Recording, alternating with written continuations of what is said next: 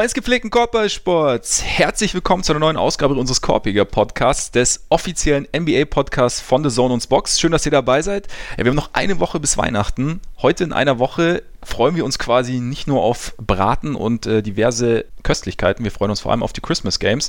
Aber momentan sieht es natürlich noch ein bisschen anders aus. Momentan müssen wir noch äh, das Jahr beenden und diverse Dinge besprechen. Deswegen sitzen wir wie jede Woche zusammen. Wir, das sind der unvergleichliche Ole Frags mein Name ist Max Marbeiter und ja, wir haben uns gedacht, so zum Jahresausklang wäre es doch nochmal ganz nett, wenn ihr uns Fragen stellen könnt, ne? Absolut. Deshalb haben wir einen brutalen Tweet rausgehauen, haben euch gefragt, ob ihr Fragen habt und ihr hattet Fragen. Vielen Dank, dass ihr da so mitgemacht habt und äh, genau, den werden wir uns, diesen Fragen werden wir uns heute im Verlaufe dieser kleinen Sendung widmen. Zuvor natürlich noch ein kleiner Hinweis. Wenn ihr Zusatzcontent wollt, wenn ihr gern in die Vergangenheit reist, wenn ihr auch mal nur kleine, maximal 15 Minuten lange Häppchen wollt oder wenn ihr uns einfach nur so unterstützen wollt, dann könnt ihr das tun auf unserer Patreon-Seite unter patreon.com, schweres Wort, slash Korbiger Podcast, Korbiger in dem Fall mit. Ah, eh. So ist das. Könnt ihr uns unterstützen, einen kleinen monatlichen Beitrag leisten, wenn ihr das wollt. Vielen Dank an dieser Stelle an alle, die das schon tun. Und wie gesagt, da gibt es dann regelmäßigen Extra-Content. Es war einmal auf dem Hartholz ein Format, in dessen Rahmen wir uns alte Spiele anschauen und drüber sprechen. Und 50 Minutes or Less in liebender Anlehnung an die 7 Seconds or Less Suns widmen wir uns da hin und wieder spontan kleinere Themen oder versuchen die so schnell wie möglich abzuhandeln, weil wir hier ja auch ganz gern ausarten. Ne? Von daher schauen wir, dass wir es da kurz halten.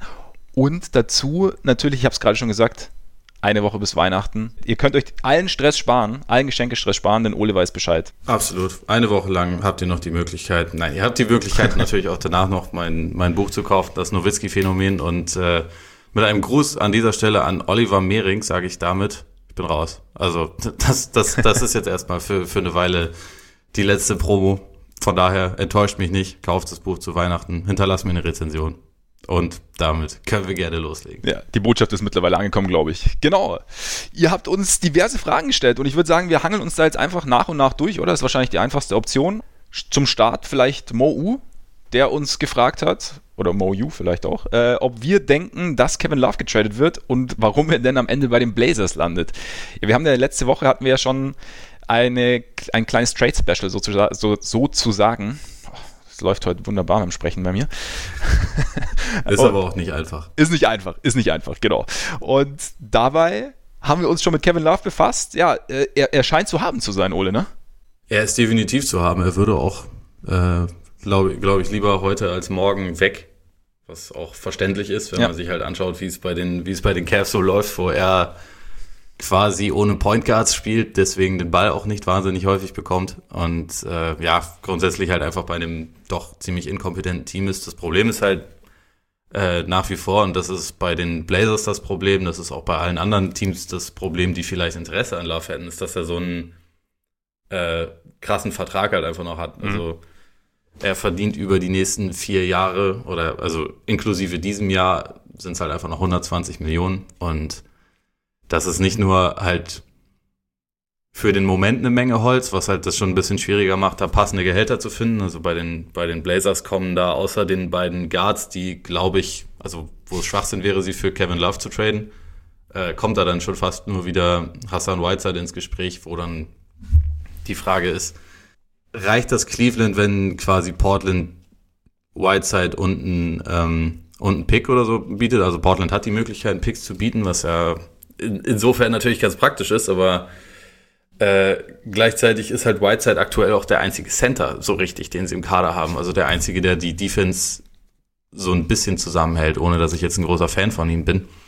Deswegen ist halt die Frage, ob sich das für Portland überhaupt noch lohnt. Das wäre ja im Prinzip ein, ein Win-Now-Trade, also mit dem man sagen würde, gut, wir müssen jetzt dieses, dieses Zeitfenster, was wir in dieser Saison haben, irgendwie noch maximieren. Und ich glaube halt, dass einfach der Zug für Portland ein bisschen abgefahren ist, weil sie durch den Achillessehnenriss von Rodney Hood, durch die langfristigen Verletzungen von Zach Collins und ähm, Yusuf Nurkic halt einfach massive Probleme haben. Und letztendlich weiß ich nicht, ob es sich dann lohnt, sich dann noch langfristig das Team noch teurer zu machen mit einem dritten, mit einem dritten Hochverdiener, der seine Stärken nicht in der Defense hat, weil das gilt halt für Lillard, das gilt für McCollum und das gilt auch für Kevin Love. Deswegen, ich glaube nicht, dass das das wahrscheinlichste Ziel für ihn ist, auch wenn er selber wohl gerne dahin gehen würde, weil er auch aus, aus Oregon kommt.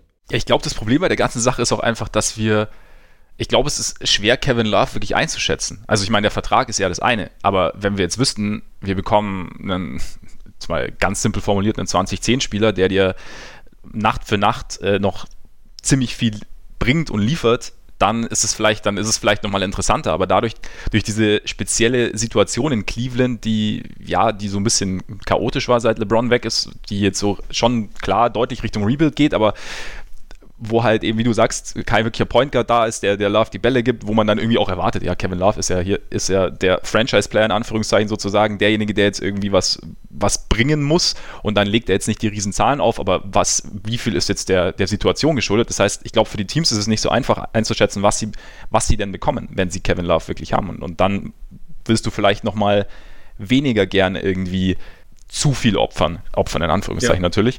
Und dann ist ja auch, dann kam ja auch letzte Woche dann oder die Woche irgendwie noch auf, dass Cleveland auch gern relativ viel haben würde. Oder halt, dass man, dass die der Wunsch und Realität irgendwie sehr weit auseinander liegen, was, oder Angebot und Nachfrage, also je nachdem, wie man es wie nehmen will, ne? Ja, ja, also ich meine, sie, sie haben ja diesen, diesen Vertrag, den er aktuell hat, das ist ja noch nicht lange her, dass sie den abgeschlossen haben. Und Eben, ja. das war wohl auch immer mit dem Hintergedanken, gut, wenn wir jetzt nicht so schnell unser, unser Team irgendwie wieder richtig konkurrenzfähig äh, machen können, dann haben wir in ihm wenigstens noch einen richtig guten Trade-Chip und das haben sie halt einfach massiv überschätzt, glaube ich. Also ja. diesen Wert, den er da noch hat. Also man muss auch dazu sagen, er hat seit 2016, also in der Saison, in der die Cavs Meister geworden sind, hat er nie mehr als äh, 60 Spiele in der Saison gemacht. War letzte Saison hat er ganze 22 Spiele gemacht, die man irgendwie kaum werten kann, also mit 38 Prozent aus dem Feld und so, nie richtig Rhythmus gefunden und ähm, auch in dieser Saison ist das ja bisher, er spielt ja aktuell nicht auf All-Star-Niveau und deswegen ist das schon richtig, was du gesagt hast. Also man wüsste jetzt nicht ganz, was bekomme ich da eigentlich. Ist er mittlerweile einfach ein bisschen überqualifizierter Stretch-Forward, also mhm. der auch ein bisschen rebounden kann oder, oder ist er wirklich auch noch einer, über den man die Offense dann so ein bisschen laufen lassen kann, wie das früher mal in Minnesota der Fall war, was halt wirklich ewig her ist. Ich meine, es, es kann sein, theoretisch. Also wie gesagt, es, es kann auch sein, dass, das, dass es ins Positive ausschlägt, wenn du ihn in eine, in eine Situation bringst, in der er irgendwie ja, aufblühen kann sozusagen und in der er sein Potenzial besser nutzen kann, das, wie gesagt, vielleicht noch vorhanden ist, das aber in Cleveland momentan nicht nutzen kann. Also das ist halt, ja, finde find ich schwer, aber es ist natürlich, das, das Risiko ist halt angesichts auch der Länge des Vertrags einfach immens hoch irgendwie für eine, für eine Franchise irgendwo. Ja, also ich glaube aktuell nicht, dass ein Team dass es ein Team gibt, was quasi verzweifelt genug ist, dass es sagt, äh, der macht uns jetzt so kurzfristig so viel besser, dass wir dafür nochmal vier Jahre und 120 Millionen uns, uns aufhalten. Also ja. ich kenn's, ich kenn's, ich würde es auf jeden Fall auch keinem Team raten, den Blazers halt schon gar nicht, weil sie sowieso schon eine Payroll haben, die massiv genug ist. Ja, und ich finde auch bei den Blazers, ich, da haben wir letzte Woche auch drüber gesprochen, es ist halt, ja, offensiv ist es gut, Rebounding ist gut, aber du hast halt, du hast halt schon diesen Backcourt, bei dem es defensiv nicht so gut funktioniert und wenn du dir dann irgendwie, also ich, ich würde mir halt, ich glaube, habe ich letzte Woche auch gesagt, ich würde mir einen anderen Power Forward schnitzen als Portland, wenn ja, ich Portland wäre, absolut. als jetzt Kevin Love und dann eben dieses, dieses große Investment dann zu tätigen, ist halt, ist halt die Frage. Sollen wir weiterfahren?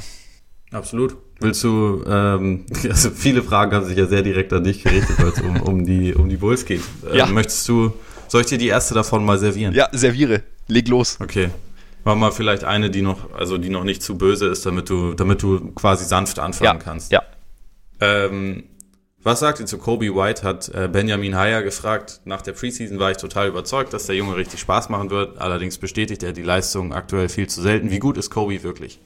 Ja, also was, was sagen wir zu Kobe White? Ich glaube, so diese, diese Aufs und Ups sind für Rookies gerade auch für, für Guards gar nicht, gar nicht so selten. Von daher, das, das ist gar nicht so das Problem. Ich glaube halt, am Anfang wurde ja ganz oft gesagt, auch während der Preseason, dass das Positive an Kobe White ist, A, natürlich seine, seine Geschwindigkeit, die er aufs Feld bringt, weil er da einfach, also er ist jetzt nicht, er hat jetzt nicht diesen, diese vertikale Athletik, aber er ist halt schon brutal schnell und kann das Spiel damit auch schnell machen, kann damit ins Laufen kommen, passt damit auch wunderbar natürlich eigentlich in die heutige NBA und aber gleichzeitig, dass er noch, dass er das Spiel auf sich zukommen lässt, dass er es nicht übertreibt.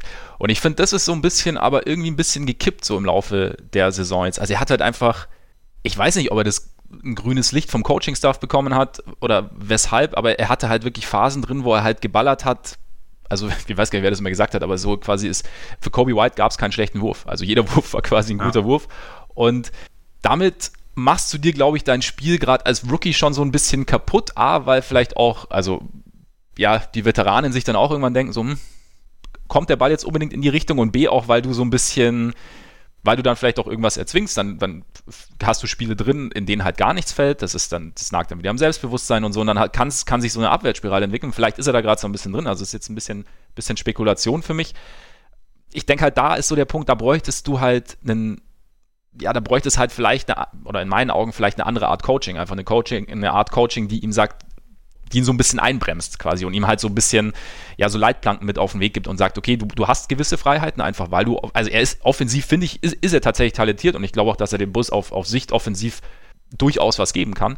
Aber für mich müsste der Coach da so ein bisschen, bisschen mehr eingreifen und ihm so ein bisschen, ja, das, den richtigen Plan mit auf den Weg geben, auch die richtigen Spieler außenrum mit auf den Weg geben. Das ist natürlich bei den Bulls allgemein ein bisschen schwierig, weil halt so diese, diese ganz großen, diese ganz, so viele High-IQ-Guys haben sie jetzt nicht zwingend im Kader.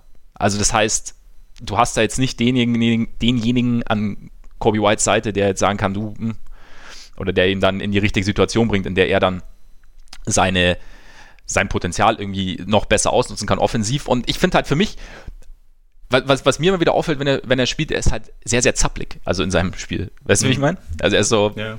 Und äh, Derrick Rose war das auch, ist es teilweise auch noch. Ich möchte jetzt nicht mit Derrick Rose vergleichen, aber da weiß ich nicht, das muss, da ist vielleicht auch sowas, dass, dass, dass man das vielleicht aber auch irgendwann so ein bisschen, bisschen in, in den Griff bekommt. Ich habe mal irgendwo, ich weiß gar nicht, es war irgendein Bulls-Podcast, da haben sie so überlegt, also ob er halt so diese eigentlich so als Bench-Scorer auf Sicht, ob das so seine, seine beste Rolle sein könnte und auch, dass er, sie haben ihn dann, sie haben gesagt, Jamal Crawford ist vielleicht ein bisschen weit gegriffen, also Ben Gordon zu Bulls Zeiten, der ja damals halt mhm. halt von der Bank kam und dann äh, relativ, ja, ansatzlos viel scoren konnte. Und ich könnte mir schon vorstellen, dass Kobe White mit mit der richtigen Anleitung vom, vom, vom Coaching-Staff und mit dem richtigen Plan, mit den richtigen Spielern da wirklich so, also er kann scoren. Also äh, er muss, glaube ich, nur einfach so das alles noch ein bisschen mehr kanalisieren und es muss, es sollte so ein bisschen weniger wild werden. Und ich glaube, dann kannst du da, ich weiß jetzt nicht, ob er dein, dein nächster Franchise-Star wird, bin ich jetzt eher skeptisch, aber ich glaube, so, so eine Sixth-Man-Rolle, Rolle, so mit so die Mikrowelle von der Bank kann ich mir, kann ich mir ganz gut vorstellen eigentlich. Ja, also ich, ich habe jetzt natürlich bei weitem nicht so viel von den Bulls gesehen wie du, aber also mein, mein Eindruck war halt auch immer, dass es bisschen arg trigger-happy teilweise ist. Ja. Also, ich meine, gut, die Quoten sind jetzt so früh in der Saison vielleicht, oder, also, sie sind schon ein bisschen aussagekräftig, aber wie gesagt, bei einem, bei einem jungen Guard vielleicht äh, kann man da noch mal mit einem Augenzwinkern drüber hinwegsehen, dass er im Moment mehr Würfe pro Spiel nimmt, als dass er Punkte macht. Also was halt was äh, natürlich nicht sein sollte. Ja. Also die, die Quoten sind natürlich sehr schlecht mit 35 Prozent äh, aus dem Feld, 32 Prozent von der Dreierlinie so. Aber da mache ich mir eigentlich auch noch nicht so viele Sorgen. Was, was meine Frage noch dazu wäre an dich, ähm, kann er nicht passen oder will er nicht? Also so 2,5 Assists ist halt schon für einen, der ja den Ball wirklich recht viel in der Hand hat, ist schon, ist schon relativ wenig. Aber also hat er Pässe im Repertoire oder ist das einfach nicht seine Stärke? Ja, er wirkt schon, also ich habe jetzt am College habe ich ihn äh, nicht wirklich nicht wirklich verfolgt. Also ich finde, du hast schon immer wieder mal Szenen drin, in denen er irgendwie einen Pass auspackt, wo du denkst, okay, so ein gewisses Gespür ist vielleicht schon da, aber größtenteils finde ich, wenn du ihm zuschaust, ist halt der, der Fokus ganz klar aufs, auf Scoring gelegt, was mich ein bisschen überrascht hat, weil er auch so ein bisschen als Combo Guard eigentlich eher kam.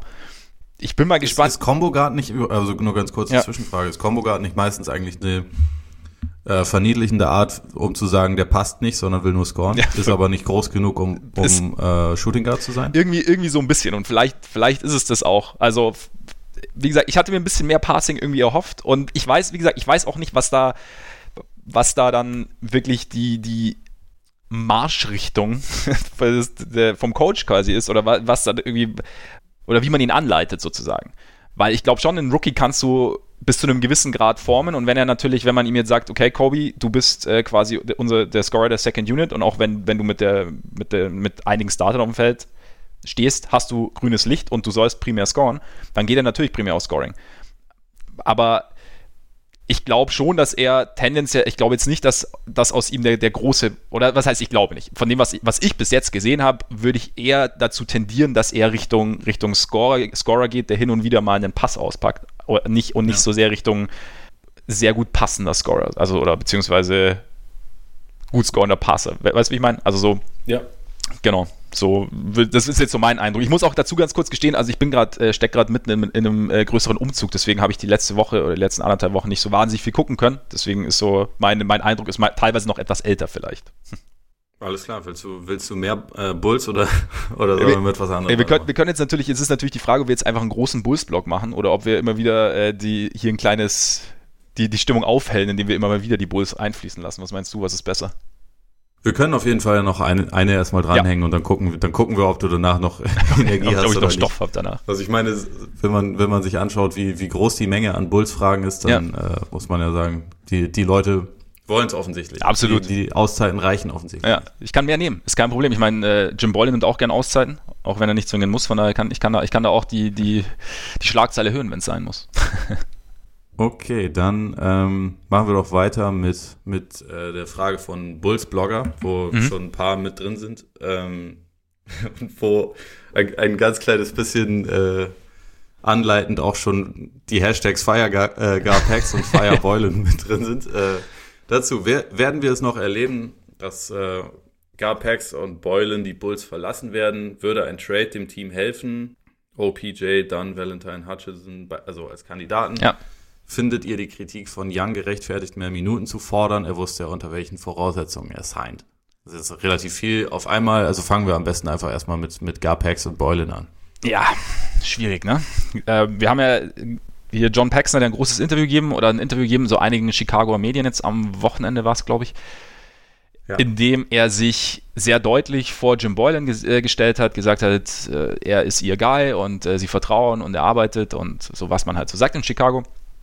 Und das heißt für mich im Endeffekt, solange gar Packs da sind, ist die Wahrscheinlichkeit, dass Jim Boylan geht, relativ gering. Also glaube, die beiden, es wird ja auch viel spekuliert, dass das für die beiden dann irgendwie auch so ein Eingeständnis, dass ja, der, der Falsch, Falscheinschätzung wäre, das Eingeständnis des Fehlers wäre, was sie jetzt nicht unbedingt machen wollen. Und ja, ich bin mal, es ist halt, ich meine, über, über Jim Boylan wurde, wurde viel gesagt und ich bin echt auch kein Fan. Also, soweit ich das beurteilen kann, halte ich ihn einfach für keinen keinen wahnsinnig guten Coach. Auch die Art und Weise, die Herangehensweise, weiß ich nicht, wie gut die, wie gut die ankommt bei den Spielern. Also es wird auch, äh, Casey Johnson hat heute einen, einen, kurzen Artikel veröffentlicht, wo er so, so drei Probleme der Bulls dargestellt hat oder drei Punkte genannt hat, weshalb, weshalb die Bulls eigentlich eher underperformen. Und da ging es eben auch darum, dass die Spieler dem System teilweise nicht zu 100% vertrauen. Und es wirkt halt einfach alles immer so ein bisschen komisch. Also so was er so sagt, auch wenn er auf die Spieler zugeht. Ich weiß halt ja, und dann hast du halt die, die Rotationsfragen, kommen wir gleich bei, bei Young auch noch drauf. Dann hast du die, eben diese Timeouts, die er teilweise einfach verschwendet und dann hinterher keins mehr hat, wenn er eigentlich eins bräuchte. Und diese, diese Floskeln, die er immer wieder wiederholt. Also ich kann, weiß ich nicht, das Wort Compete kommt bei mir auf die schwarze Liste auf jeden Fall. Ist, ähm, ja, und deswegen, meiner Meinung nach, wären die Bulls mit einem anderen Coach deutlich besser bedient. Ich bin aber ich finde den Umgang mit Boylan teilweise so ein bisschen, bisschen unfair, weil ich einfach glaube, dass er tatsächlich, ja, sein Bestes versucht sozusagen. Also ich glaube nicht, dass er jetzt irgendwie, ja, sich denkt so, ja, scheiß drauf, ich bin jetzt hier in Chicago, ich habe hier meinen Job sicher und ähm, ich lasse es jetzt einfach irgendwie lass es jetzt laufen. Ich glaube halt einfach, ich könnte mir vorstellen, dass er vielleicht tatsächlich so ein bisschen überfordert ist mit dieser, mit dieser Aufgabe, dieses junge Team irgendwie auf die nächste Stufe zu führen, auch wenn es teilweise dann, wir reden ja immer wieder darüber, dass, dass die Defense momentan relativ gut ist, auch in den letzten Spielen, aber einfach, dass, dass, die, dass er eigentlich der Aufgabe nicht wirklich gewachsen ist. Und dann war ja letztens, gab es ja irgendwie ein, Video von einem Fan, der dann, als die Bulls ins, ich weiß gar nicht, ob es in Chicago war oder aus, ich glaube, es war in Chicago, keine Ahnung, aber auf jeden Fall dann ihm zugeschrien hat, you're a clown, you need to be fired und bla bla bla und Boylan hat sich so umgedreht. Und das finde ich halt, finde ich nicht ganz gerecht, so diese persönlichen Angriffe oder so. Er ist halt, wie gesagt, ich, ich halte ihn nicht für einen guten Coach und ich hätte gerne einen anderen Coach, aber ich finde, da sollte man so ein bisschen, ja, er ist halt, er, er ist halt so ein bisschen, bisschen geeky irgendwie, keine Ahnung, er ist ein bisschen, bisschen so ein Sonderling, aber ja, also ich, ich glaube nicht, dass wir, dass, dass da sich schnell was ändert, außer natürlich gar Packs. Wer weiß. Also die Zuschauerzahlen sinken deutlich. Und das, es war ja immer so dieses Ding, Jerry Reinsdorf, der Besitzer, solange die Halle voll ist, solange die Verkäufe, die Trikotverkäufe oder halt die Merchandising-Verkäufe stimmen, alles wunderbar. Und jetzt ist vielleicht, jetzt kippt es gerade so ein bisschen. Weil die Leute sich halt auch denken, also irgendwie, ja, wir, es passiert nichts, es wird halt, Dinge werden, die irgendwie offensichtlich falsch laufen, werden nicht angegangen und ich könnte mir vorstellen, dass vielleicht dann Umdenken ansetzt, einsetzt. Aber ich weiß es natürlich auch nicht. Ähm, ob ein Trade helfen würde, Ganz kurz, ja? ganz kurz noch zu Paxson. Äh, ich, also ich finde halt diese Außendarstellung auch immer wieder echt problematisch. Also die meiste Zeit wird ja Boylan einfach quasi so dann als Gesicht so ein bisschen vorgeschoben. Ja. Und dieses, dieses Interview mit äh, Paxton war ja auch relativ legendär, dass er das halt extra so gelegt hat, dass das am Wochenende ist, kurz vor einem vor einem NFL-Spiel, damit das nicht zu große Schlagzeilen macht, also damit das so ein bisschen untergeht, dass er sich da mal wieder geäußert ja. hat und was er da drin teilweise dann gesagt ja, das hat. Das war auch also, Bears Packers, oder? Nicht am Wochenende war doch. Ja, genau. Ja, genau also das war ja also in der in der Region das wichtigste Spiel überhaupt. Ja. Und das ist halt natürlich kein Zufall, dass er gerade da das erste Mal seit langem widerspricht.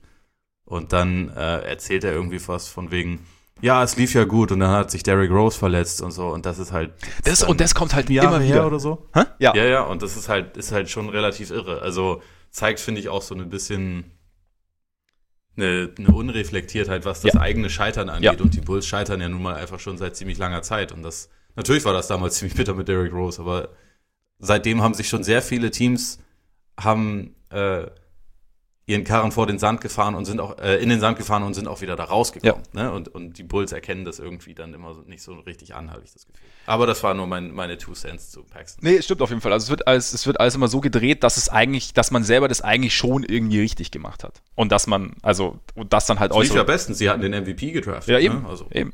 Und sie haben auch eigentlich alles, alles richtig gemacht. Und sie haben auch Jimmy Butler gedraftet an 30 damals. Und der hat sich zu einem Star entwickelt. Dass sie ihn dann weggegeben haben, okay, kann passieren. Eben, und dann haben sie ihn verärgert ja. und verloren. Aber hey. Aber das lief gut sonst. Lief, sonst, sonst war alles sonst gut. Sonst war super. Nee, genau. Deswegen glaube ich halt einfach, also eigentlich Paxson, Forman sollte, also sie waren ja, sie sind ja auch ewig schon da. Und vielleicht ja. wäre einfach der Punkt gekommen zu sagen, ja, es lang genug.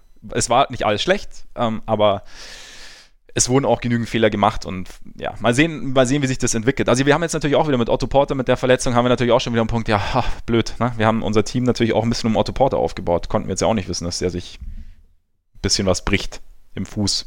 Und wir hätten es vielleicht früher feststellen können, aber okay. Ähm, deshalb ja, Trade, da, da ist halt das Problem, also die Kandidaten halt eben Otto Porter, Chris Dunn, Denzel Valentine, äh, Chandler Hutchison. Also bei Porter und vor allem bei Hutchison bin ich mir nicht sicher, was du wirklich kriegst. Also ich glaube, der Wert ist einfach nicht wahnsinnig hoch, weil Chandler Hutchison einfach viel zu wenig Spiele gemacht hat und permanent irgendwie irgendwo was hat. Also er ist halt irgendwie so ein, er wird ja, glaube ich, das Versprechen so ein bisschen genannt, aber hauptsächlich, weil er, weil die Bulls ihm damals versprochen haben, ihn zu draften, ohne groß Workouts angeschaut zu haben, also, oder ich weiß, irgendwie so eine Story. Und ich meine, er bleibt auch weiterhin Versprechen so als äh, potenzieller 3D-Wing, weil er halt das nie nie über mehrere Spiele zeigen kann.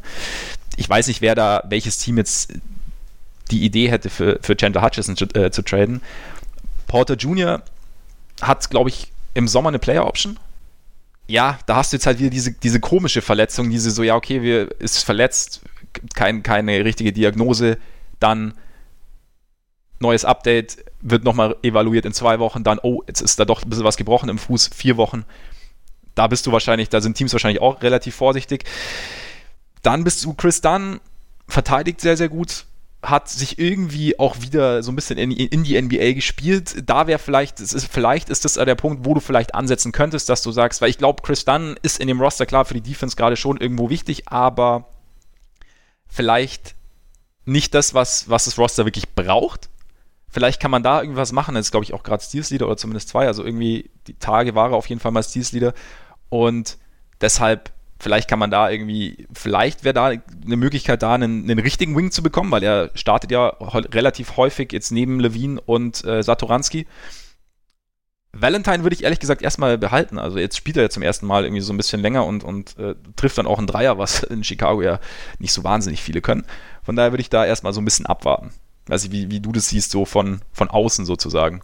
Also grundsätzlich glaube ich auch, dass relativ wenig Spieler einen Trade-Wert haben, wo man jetzt aus Bulls Sicht wirklich was zurückbekommt. Der, der Kandidat, der mir halt eingefallen wäre, ich meine, Porter wäre, glaube ich, einer, wenn es diese, wenn es diese ja. Verletzungssituation plus halt ein Gehalt von fast 30 Millionen nicht gäbe, dann tendenziell ja, aber so aktuell wird der Wert halt extrem gering sein. Also dass ja. ich nicht glaube, dass sich das lohnt, aber äh, dann ist tatsächlich Thad Young der einzige, wo ich denke, das könnte sich, mhm. also das wäre vielleicht nicht so blöd. Also vielleicht auch, wenn die Bulls sich eingestehen, okay, so wie wir uns das vorgestellt haben, funktioniert es die Saison halt nicht.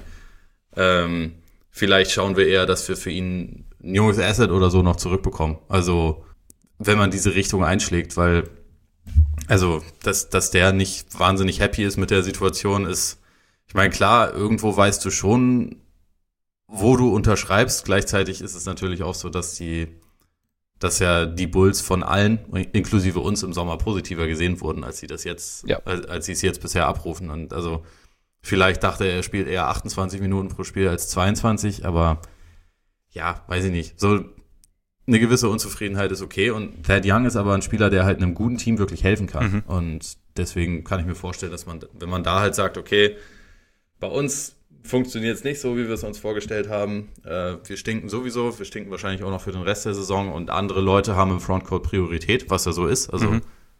oder es sollte jedenfalls so sein. Äh, es sei denn, man sagt halt, okay, vielleicht, vielleicht wird das mit Lauri ja doch nichts. Wäre jetzt, finde ich, viel zu früh, ja. das zu entscheiden, ja. aber, also wer weiß, ne? Aber ansonsten kann man halt schon sagen, okay, für, äh, für, für Young kriegen wir vielleicht was zurück und dann, dann äh, kann man das, glaube ich, schon ausprobieren.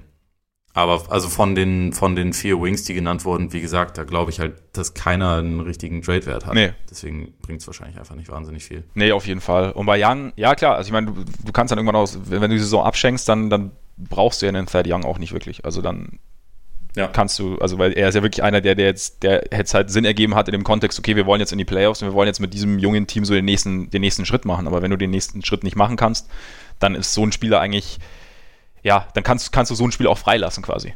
Dass er irgendwo. Ja, und ich denke, mit 13 Millionen Gehalt ist das halt auch einer, den, den andere Teams potenziell ja.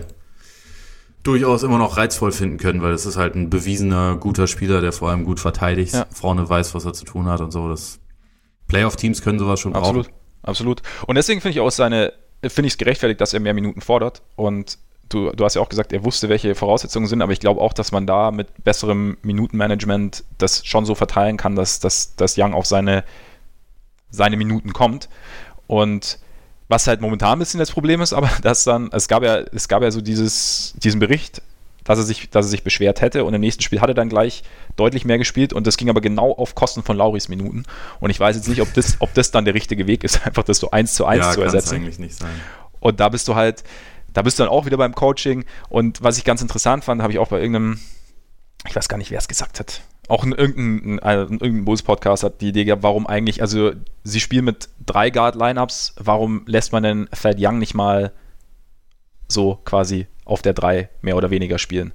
Also ich meine, er verteidigt gut, klar, gibt es da Spieler, gegen die er Probleme hat, geschwindigkeitstechnisch, aber ein paar Minuten, wenn du sowieso keine Wings hast und wenn du permanent irgendwie Rebound-Probleme hast, weil du mit drei Guards spielst, dann kann, könntest du es ja theoretisch in der, gerade wenn Porter Jr. nicht dabei ist, gerade wenn Hutchinson auch verletzt ist, also deine beiden Wings auf der 3, dann könntest du ja theoretisch auch da Young ein paar Minuten geben, der dann auch nicht unbedingt mehr Schaden anrichten könnte, als wenn du mit jetzt zum Beispiel noch äh, Ryan Archidiakono spielst, was jetzt nichts gegen Ryan Archidiakono ist, ist einfach nur, er ist halt kein Small Forward oder Dreier, weißt du, also so.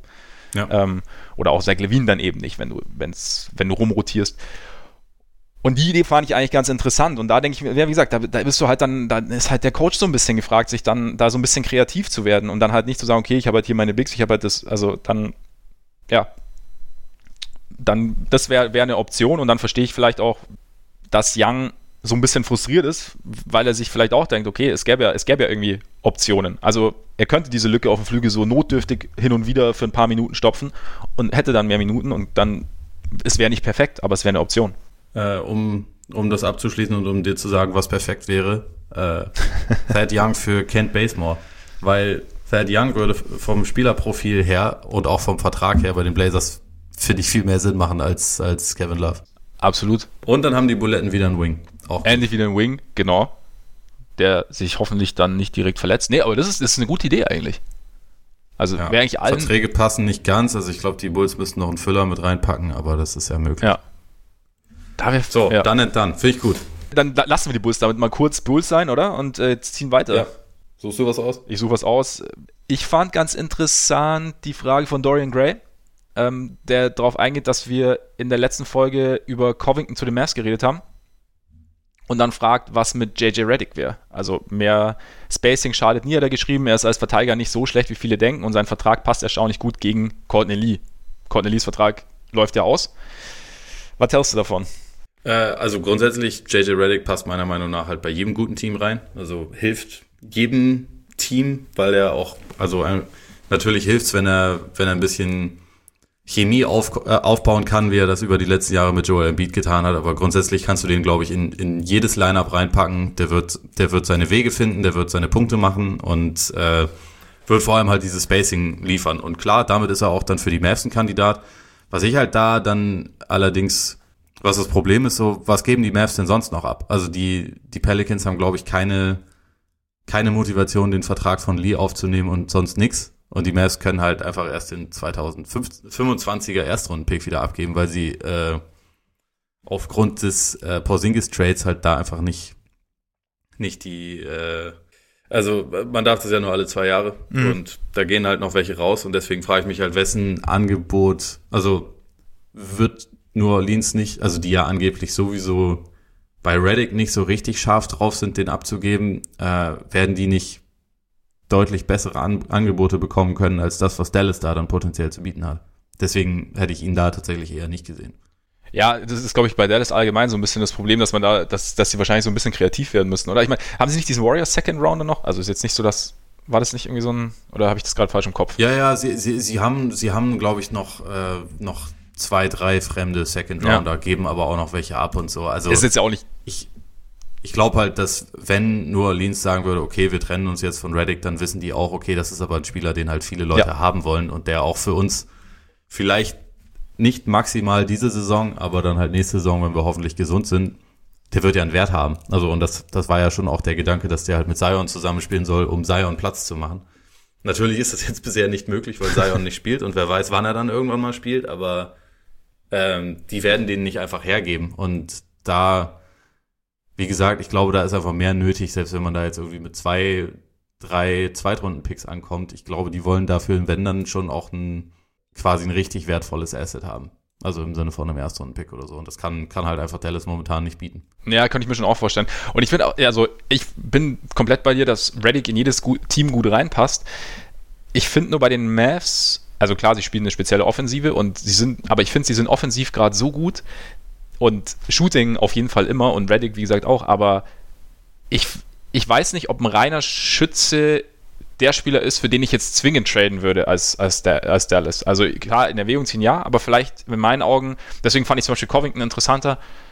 Ich habe gar nicht an Reddick gedacht. Ich finde die Reddick-Idee auch ganz cool, aber äh, deswegen finde ich so ein Spiel wie Covington interessanter, der halt quasi nicht, vielleicht nicht ganz so gut nicht ein ganz so guter Schütze ist, aber dir noch eine zusätzliche Qualität mitbringt und vor allem halt eine zusätzliche defensive Qualität mitbringt. Also das Länge. Hm? Reddick hat ja berühmterweise extrem kurze Arme. Ja. Covington hat lange Arme. Genau. Das können die Mavs tatsächlich ziemlich gut gebrauchen noch auf dem Flügel. Genau. Und das ist ein guter Punkt. Und deswegen finde ich so, das wäre jetzt für mich ein bisschen interessanter. Und dazu, dann können wir zumindest in, in New Orleans bleiben, weil äh, Jerry Holiday ist ja angeblich, sagt man, available. Und wir stoßen natürlich ganz schnell an dieses Problem, das du auch gerade mit Reddick geschildert hast, dass die Mavs nicht wahnsinnig viel anbieten können, aber Hoopshype hat auf jeden Fall auch irgendwie so ein, ja, die Mavs da so ein bisschen mit reingebracht. Klar, sehr, sehr viel, ähm, ja, es geht dann sehr ins Einseitige, aber ich fand den, den, den, den Gedankengang irgendwie, Jerry Holiday in Dallas zu sehen. Also die, da war es dann quasi, du gibst den Vertrag von Courtney Lee ab sowieso, einfach gehaltstechnisch und dann äh, noch Delon Wright, plus diesen Warriors-Pick. Vielleicht muss dann irgendwie auch noch kreativ werden. Also ich bin jetzt auch nicht sicher, ich glaube auch, dass die Pelicans da durchaus bessere Angebote kriegen können. Aber die Idee eines Jerry Holiday in, in Dallas fände ich gar nicht so interessant, einfach weil er, glaube ich, auch neben Doncic funktionieren kann, weil er den Ball ja jetzt nicht unbedingt permanent in der Hand braucht, aber so ein bisschen ja. ähm, zusätzliches Playmaking, so ein bisschen, ja, ähm, also was heißt ein bisschen, sehr, sehr viel Defense eigentlich. Dann hast du ich meine, wir reden dann immer über Zeitfenster, weil Holiday ist Ende 20, aber ich habe so das Gefühl, so, dass ja, die Mavs und vor allem Doncic irgendwie einen Sprung gemacht haben, den wir alle ja, nicht so wirklich erwartet haben und damit, dass sie damit der Uhr so ein bisschen voraus sind und voraus sind, ja, und dass es dann vielleicht gar nicht so uninteressant wäre. Aber wie gesagt, es ist halt, die Frage ist dann, wie man es wie bewerkstelligen könnte. Aber also grundsätzlich klar, Holiday ist einer der bestmöglichen Spieler, den man sich für sie, äh, für die Mavs schnitzen ja. könnte. Also ich habe neulich die Frage oder so, so eine ähnliche Frage auch schon mal in der Kolumne gehabt, da hatte ich dann halt nur mal rumgesponnen, dass halt auch Gordon Hayward beispielsweise so ein Spielertyp wäre, den sie brauchen können, weil er halt recht lang und kräftig ist, verteidigen kann und dazu halt mit dem Ball in der Hand wirklich was anfangen kann, weil ich glaube, das Einzige, was der Mavs Offense aktuell noch fehlt und natürlich, man kann immer mehr Shooting haben. Im Moment läuft es bei Hardaway ja auch gut, aber wenn wir da jetzt nicht unbedingt drauf vertrauen, dass das immer so ist, dann könnte man das optimieren, aber das, was eigentlich halt fehlt oder gefehlt hat, ist so eine beständige dritte Option. Mhm. Und da wäre halt so jemand wie, wie Hayward war halt so der, der Kandidat, der mir da in den Kopf gekommen ist, aber Holiday wäre perfekt für die Mavs, wenn sie ihn kriegen können. Ja. So, die sollten auf jeden Fall, glaube ich, alles versuchen. Und klar, er ist nicht mehr der Jüngste, aber ich glaube, ich glaube auch, dass das jetzt nicht so dramatisch auseinander liegt. Nee, eben. Und der, der würde ihnen massiv helfen, aber ich meine, wenn der wirklich verfügbar ist, für den wird es halt auch wirklich einen äh, recht großen Markt geben, weil wenn wir mal so schauen, äh, die Spieler, über die wir so gesprochen haben, auch in der letzten Woche, wer so auf dem Markt sein könnte, da ist er halt dann einfach sofort an der Spitze von allen, ja. wenn er wirklich verfügbar ist. Also dann irgendwie, ja, wahrscheinlich ist er dann direkt der beste Spieler. Ich weiß nicht, ob ich da jetzt gerade einen ganz wichtigen vergesse, aber für mich ist er halt Chris in der heutigen halt, NBA klar, ja, also klar wertvoller als jetzt jemand wie, wie Kevin Love zum Beispiel. Ja. Und äh, da bin ich auch mal gespannt. Ich meine, das erste Team, was mir da natürlich wieder in den Sinn kommt, also die, die Frage dazu, ja, wann, wann sehen wir ihn in Miami? Ja. Klar, Miami wäre cool. Äh, Denver fände ich auch cool. Ich mhm. glaube, Denver hat auch vor allem die Möglichkeit oder hätte die Möglichkeit, ein besseres Angebot zu machen als so ziemlich alle anderen Teams. Und das ist für mich auch ein auch so ein Team, wo sich das halt lohnen würde ähm, was auch relativ jung ist, aber wo man halt trotzdem sagen kann, okay, wir sind ja schon ziemlich gut, ja. wir haben eine zu große Rotation, wir haben diverse Trade Assets, wir haben jetzt irgendwie mit jemandem wie Beasley zum Beispiel auch noch einen unzufriedenen Spieler und halt viele junge Talente, womit man halt auch in New Orleans anrufen sagen könnte und sagen, hey, wie wär's denn damit, damit, damit, damit, kommen wir da irgendwie auf den Startpunkt und dann kann man halt weitersprechen. So, das, äh, ich glaube, ich glaube, das wäre eigentlich mein Traumszenario für, für Holiday tatsächlich. Nach Denver jetzt meinst du? Ja. Ja, finde ich ganz cool. Also habe ich noch gar nicht drüber nachgedacht, aber es stimmt. Ich meine, sie haben ja diese Assets und es würde ja, es könnte ihnen ja theoretisch sogar auf, auf zweierlei Art helfen. Also den Nuggets jetzt, dass sie einerseits natürlich Holiday bekommen, klar, offensichtlich wäre wär das keine so schlechte Idee und B, äh, kommen ja vielleicht später auch noch dazu, aber dass sie halt, dass es halt einfach so ein bisschen hackt, einfach weil sie so extrem tief sind und deshalb es gar nicht so einfach ist, die Minuten richtig zu verteilen und dass jeder wirklich dann so viel spielen kann, dass er dann wirklich auch seinen sein, seinen Rhythmus findet. Und wenn du da so ein bisschen so diese, diese berühmte Addition durch Subtraktion dann eventuell quasi zwar Talent ein bisschen los wirst, ein bisschen Tiefe verlierst, aber halt sich die anderen dadurch besser entfalten können und zu, du zudem noch Holiday hast. Und wie gesagt, für die Pelicans gibt es sicherlich auch den einen oder anderen, den sie sehr, sehr gut brauchen könnten. Also das ist gar keine schlechte Idee, das ist eigentlich ganz cool. Das freut mich sehr, dass, die, dass dich das auch überzeugt. ja, das, das ist perfekt. Miami fände ich aber auch interessant. Also ein Team mit, in dem Jerry Holiday, Jimmy Butler und Bam Adebayo verteidigen, wäre wär eklig auf jeden Fall. Und du hättest halt direkt noch, noch einen Contender in, im Osten.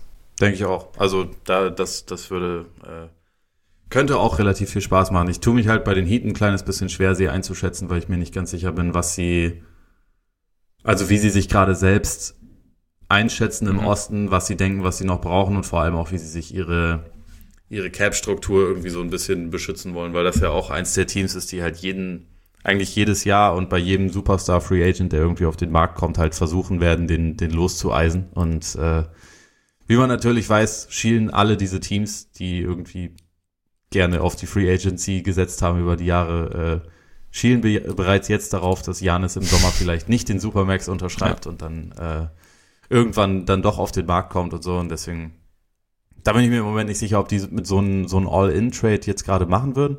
Aber also spielerisch klar, würde wunderbar zusammenpassen. Und sie haben auch Assets, die sie, ja. die sie halt losschicken können, wenn sie wollen. Also äh, mit einem mit einem Winslow, auch mit einem Dragic, der jetzt im Moment halt allerdings auch eine wichtige Rolle für sie eigentlich spielt. Ja. Darf man auch immer nicht vergessen. Das sind ja alles irgendwie Spieler, die einen Wert haben.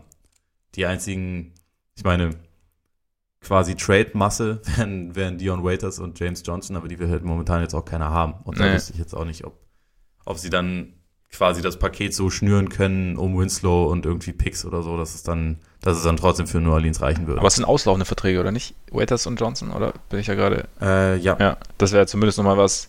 Und ich meine, ja. Oder, weil ich, ich, ich check's nochmal ganz kurz zur Sicherheit, bevor man hier jetzt irgendwie ja. erzählt. Das wäre wär ja doch, das wäre ja doch wieder, das wäre wär ganz übel. Das wäre untypisch für uns.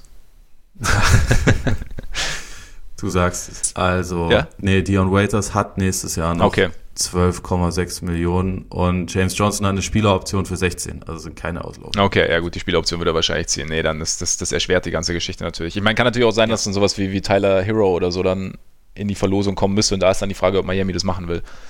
Ist ja. dann, ja, ich meine, sie haben dann noch Duncan Robinson als, als Shooter, aber wie, ja, wie bewerten, wie bewerten sie quasi wen, wie, wie sehr gehen sie davon aus oder wie, wie bewerten sie die, die mögliche Entwicklung und so? Das ist natürlich schon die Frage, klar. Ich meine, ich, ich finde mal dieses, dieses Jahr sich, sich Flexibilität für 2021 für Janis irgendwie, ja, verstehe ich einerseits, andererseits ist halt Janis, kommt er mir halt so vor, als wäre wär, wär er speziell und wäre jetzt nicht so darauf aus, sich, ähm, ja, extrem bezirzen zu lassen. Also ich könnte mir schon vorstellen, dass wenn die Bugs es nicht komplett in den Sand setzen, dass es da gut läuft. Aber das, das habe ich schon oft gesagt, keine Ahnung. Ich weiß nur nicht, ob ich jetzt mir quasi, sagen wir mal so, ob ich mir einen Holiday durch die, durch die Lappen gehen lassen würde, mit dem derzeitigen Setup, mit dem Blick auf Janis. Vielleicht, wenn ich wüsste, dass er kommt, würde ich es natürlich tun. Aber wenn ich dann beide verpasse, egal.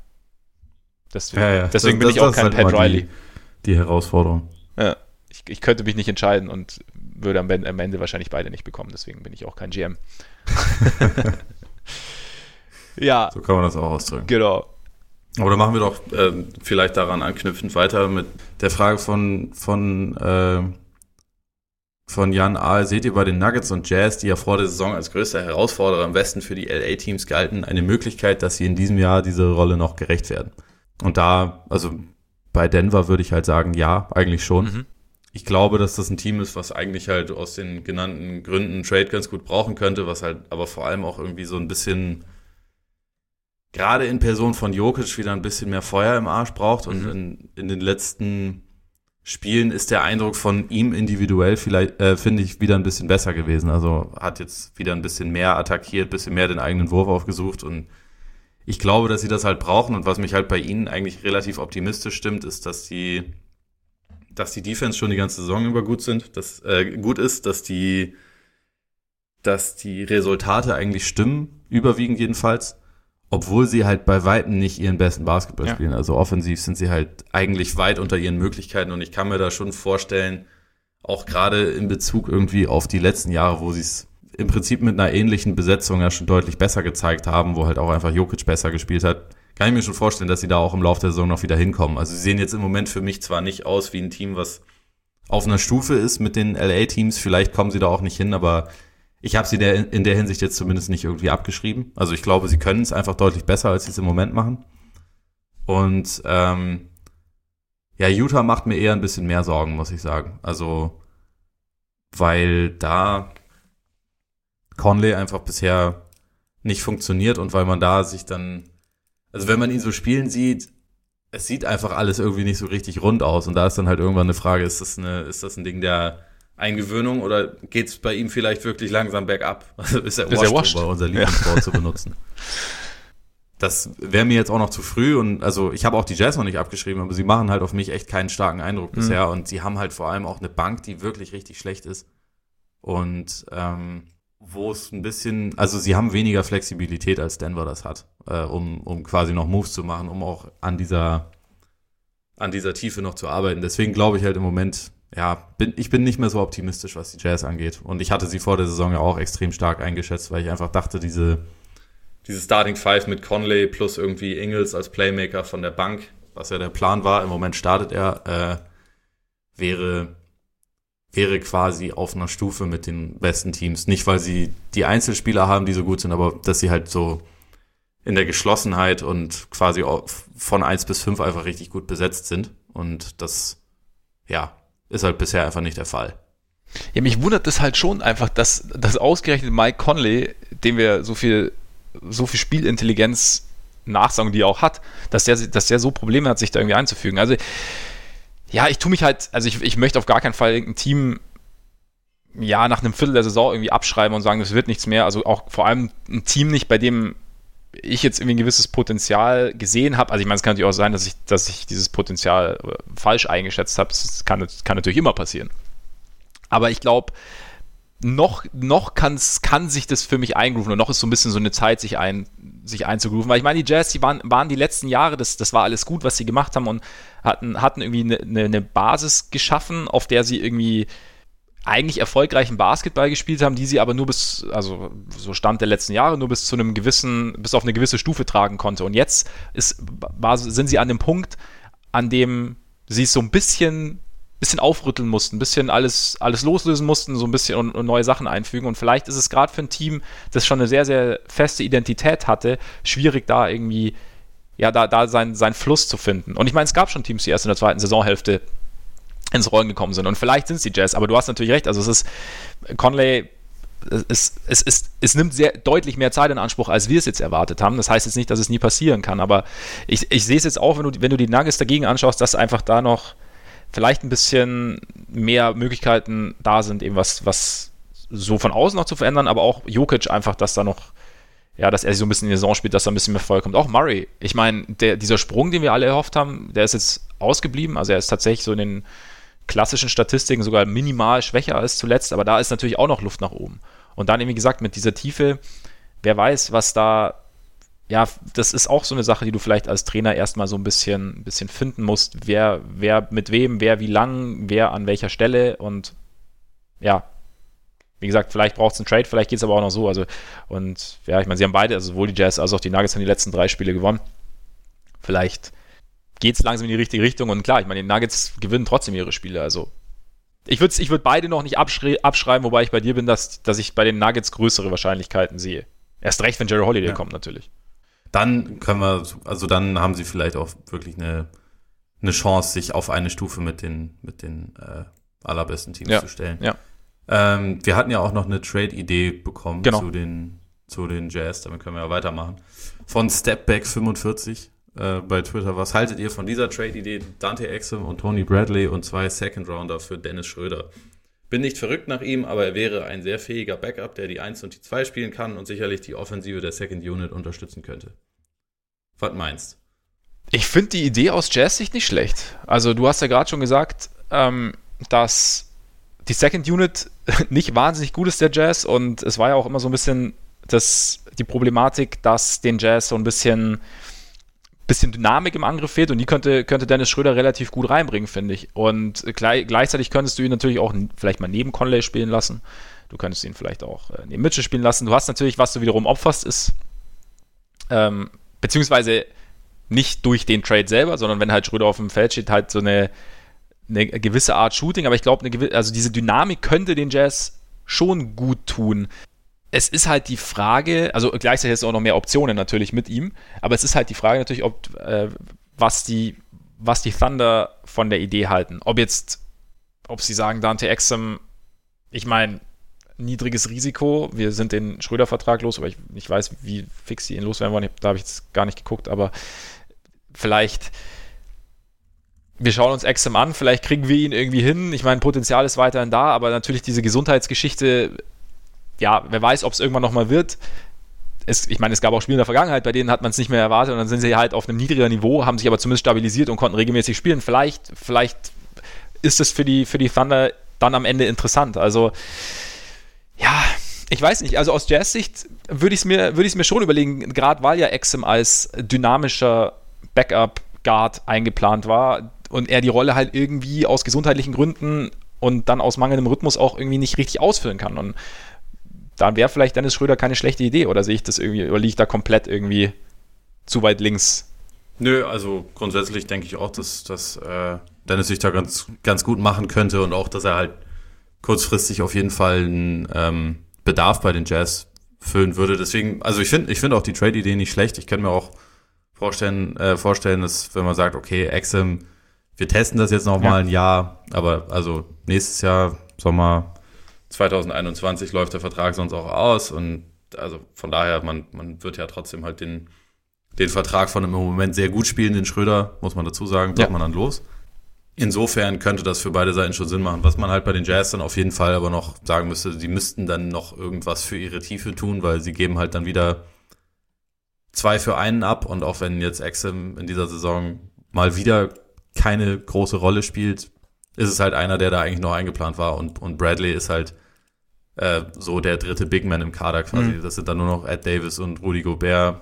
Ed Davis hat auch schon wieder, glaube seine zwölf Spiele oder so verpasst in dieser Saison und das ist dann einfach schon sehr dünn. Also wenn man dann schaut, dass man ich, ist nicht ist nicht Joaquin Noah immer noch zu haben, also ob man ich glaube ja. quasi sowas noch machen muss, dann dann ist es vielleicht eine Überlegung wert. Ja. Also insofern finde ich den finde ich die Idee nicht schlecht, auch um einfach der die, die ähm, Offense der Jazz, gerade die Bank, so ein bisschen an eine Autobatterie anzuschließen. Ja. Ob jetzt Schröder und Mitchell gut nebeneinander spielen können, das, da bin ist ich natürlich auch eine Frage, ja. Sicher. Ja, stimmt, stimmt. Weil wir sehen im Moment bei OKC, wer eigentlich der perfekte Mitspieler für Schröder ist. Also mit Chris Paul. Das ist, äh, das ist ein Traum, wie die beiden sich verstehen und auch wie Paul in der Lage ist, Schröder einzusetzen, finde ich nach seinen besten Stärken. Ja. Und sie sich einfach, also sie haben teilweise so ein Two-Man-Game, das einfach richtig, richtig Laune macht. Ja. Das sehe ich jetzt bei Mitchell und Schröder eher, nicht, nicht. Aber trotzdem wäre es was, worüber man auf jeden Fall nachdenken kann. Und ich, ich denke auch, dass die Jazz ein Team sind, das zwar jetzt nicht krasse Flexibilität hat, aber was zumindest ein paar Möglichkeiten noch hätte, um was, um was äh, im Rahmen der Trade Deadline zu machen. Weil, also der große Unterschied bei denen im, im Vergleich zu den letzten Jahren ist ja, dass es da nie diese krassen Erwartungen gab. So, da war es cool, wenn man eine Playoff-Runde gewonnen mhm. hat. Und jetzt ist aber halt definitiv mehr gefragt, gerade mit der Payroll, die sie eh schon haben. Ja, klar. Also ich meine, dieses Jahr war ja eigentlich, ja, im Endeffekt vor der Saison waren sich ja viele einig, dass es Richtung, schon gut Richtung Conference Finals gehen kann und vielleicht auch sollte. Und ich meine, er hat noch dazu geschrieben, dass die Jazz als Ersatz für, für Bradley irgendwie Alex Abrinis oder Ken Farid signen könnten zum Beispiel. Was hältst du davon? Ich glaube, Abrinis ist aber in Barcelona, oder? Abrines hat äh, relativ sicher einen gültigen Vertrag, ja, ja in, in Barcelona. Ja. Aber Kenneth Farid spielt er in China gerade? Ich bin mir ehrlich gesagt nicht ganz sicher. Das, ich, ich werde es ich werde es recherchieren. Ja. Zumindest wäre, ich glaube aber da. Er hm? hat zuletzt für die Zhejiang Lions gespielt. Okay. In China, gut, die, deren Saison ist ja früh vorbei, das heißt, es wäre tatsächlich sogar. Wäre möglich, ja. Möglich. Also keine Ahnung, das ist natürlich ein, Name, den man da, den man da dann schon schon nennen kann, wenn der Bock hat. Ja. Also keine Ahnung, der macht dein Team jetzt meiner Meinung nach zwar nicht großartig besser, aber als dritter Big Man vielleicht. Ja, eben, also es wäre dann eher so, so ein Ding Tiefe und dann, du hast halt noch jemanden, den du spielen lassen kannst. Ja. Apropos Big Man. da, Apropos da ist er wieder der, der, der Meister des, des nahtlosen und äh, smoothen Übergangs. Wir haben natürlich auch Fragen zu den Celtics bekommen, nachdem wir so viel Bulls hatten. Bist du jetzt an der Reihe? Da hat nämlich Dorian Gray hat gefragt, ob äh, Favors, also auch Jazzbezug, zwar ehemaliger Jazz, aber immerhin, äh, bei den Celtics Sinn ergeben würde und oder ob du denkst, dass ähm, die Bigs reichen, die sie momentan haben und äh, Lasse Wubu gleichzeitig auch, äh, welcher Big wäre realistisch zu haben und ein Upgrade als Embiid-Stopper?